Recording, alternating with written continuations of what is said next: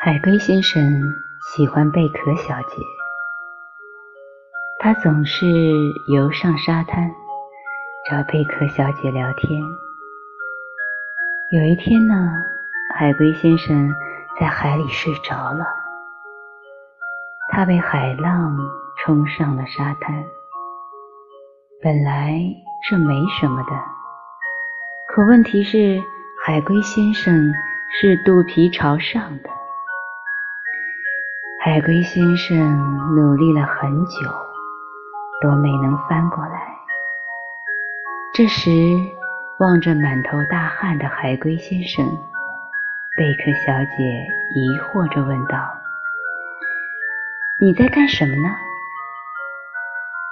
哦，我只是想做个仰卧起坐。”